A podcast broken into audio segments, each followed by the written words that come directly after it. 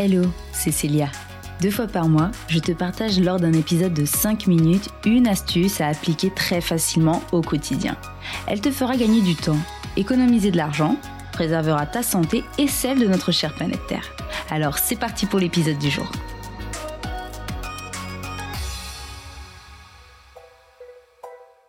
Aujourd'hui, j'avais envie de vous faire un épisode un peu différent, en vous accompagnant dans le calcul de votre empreinte carbone pas à pas. D'ailleurs, dans une seconde, on va calculer la mienne ensemble. C'est vrai, après tout, on voit de plus en plus d'informations passer à ce sujet, nous indiquant l'empreinte carbone moyenne d'un Français et la quantité qu'il ne faudrait surtout pas dépasser si l'on souhaite éviter les dérèglements climatiques majeurs. Mais savez-vous quelle est votre empreinte carbone? Et puis l'empreinte carbone, en fait, qu'est-ce que c'est? Bien en fait, il s'agit tout bonnement de la mesure de l'impact d'une activité sur l'environnement et plus particulièrement les émissions de gaz à effet de serre liées à cette activité. Aujourd'hui, il existe des outils très simples d'utilisation pour pouvoir calculer son empreinte carbone. Et nous, on est persuadés que prendre conscience de son impact environnemental, c'est un premier pas pour passer à l'action et le réduire. Alors, comment calculer ton empreinte carbone? Eh bien déjà, il faut compter environ 5 minutes. Et la première étape, eh ben, c'est d'utiliser le bon outil. Pour cela, plusieurs sites existent, mais je te conseille tout de même d'utiliser un site reconnu, on a par exemple selectra.com. C'est le site que je vais utiliser. Tu trouveras le lien dans la description.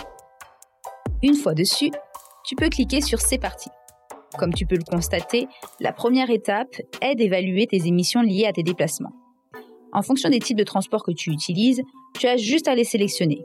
Tu peux d'ailleurs en choisir autant que tu le souhaites. Tu peux sauter des questions si tu n'as pas de réponse immédiate. Cependant, il te faudra obligatoirement y répondre à la fin pour pouvoir obtenir ton résultat final. Bon, comme tu l'auras compris, différents domaines d'activité te seront présentés les uns après les autres afin d'évaluer les émissions de tes déplacements, ta consommation de viande, ton fournisseur d'électricité, etc. Une fois ton questionnaire complété, c'est le meilleur moment. Place au résultat. Dans mon cas, je suis plutôt satisfaite parce que d'après l'outil, mon émission est de 6,54 tonnes par an contre 10 tonnes en moyenne en France. Alors ça reste très élevé, mais finalement, je suis tout de même en dessous de la moyenne française.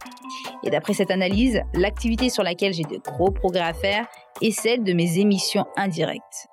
Celle-ci comporte notamment le choix de mon fournisseur d'énergie. Alors pour ne rien te cacher, je sais pourquoi mon taux d'émission est si bas par rapport à la moyenne française. Cela s'explique en partie du fait que j'habite en ville et que j'utilise principalement les transports en commun.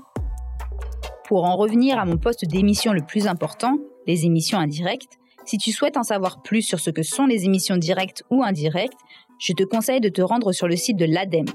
Je te mets le lien dans la description. Comme tu pourras le constater, à la fin, l'outil Selectra te propose de compenser ton empreinte carbone. Cependant, je te mets en garde. Sache que pour cela, il te faudra dépenser quelques euros tout de même.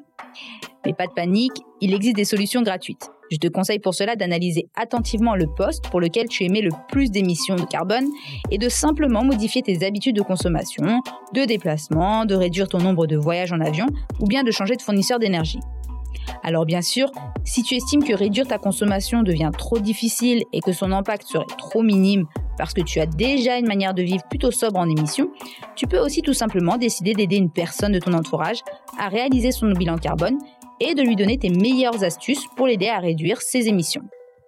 N'oublions pas que c'est ensemble que nous devons agir. Voilà, j'espère que cet épisode t'a plu. N'hésite pas à laisser 5 étoiles et un commentaire sur Apple Podcast pour toucher toujours plus de monde. N'oublie pas, c'est lorsque l'on agit ensemble que nos actes ont un impact. À dans 15 jours pour le prochain épisode.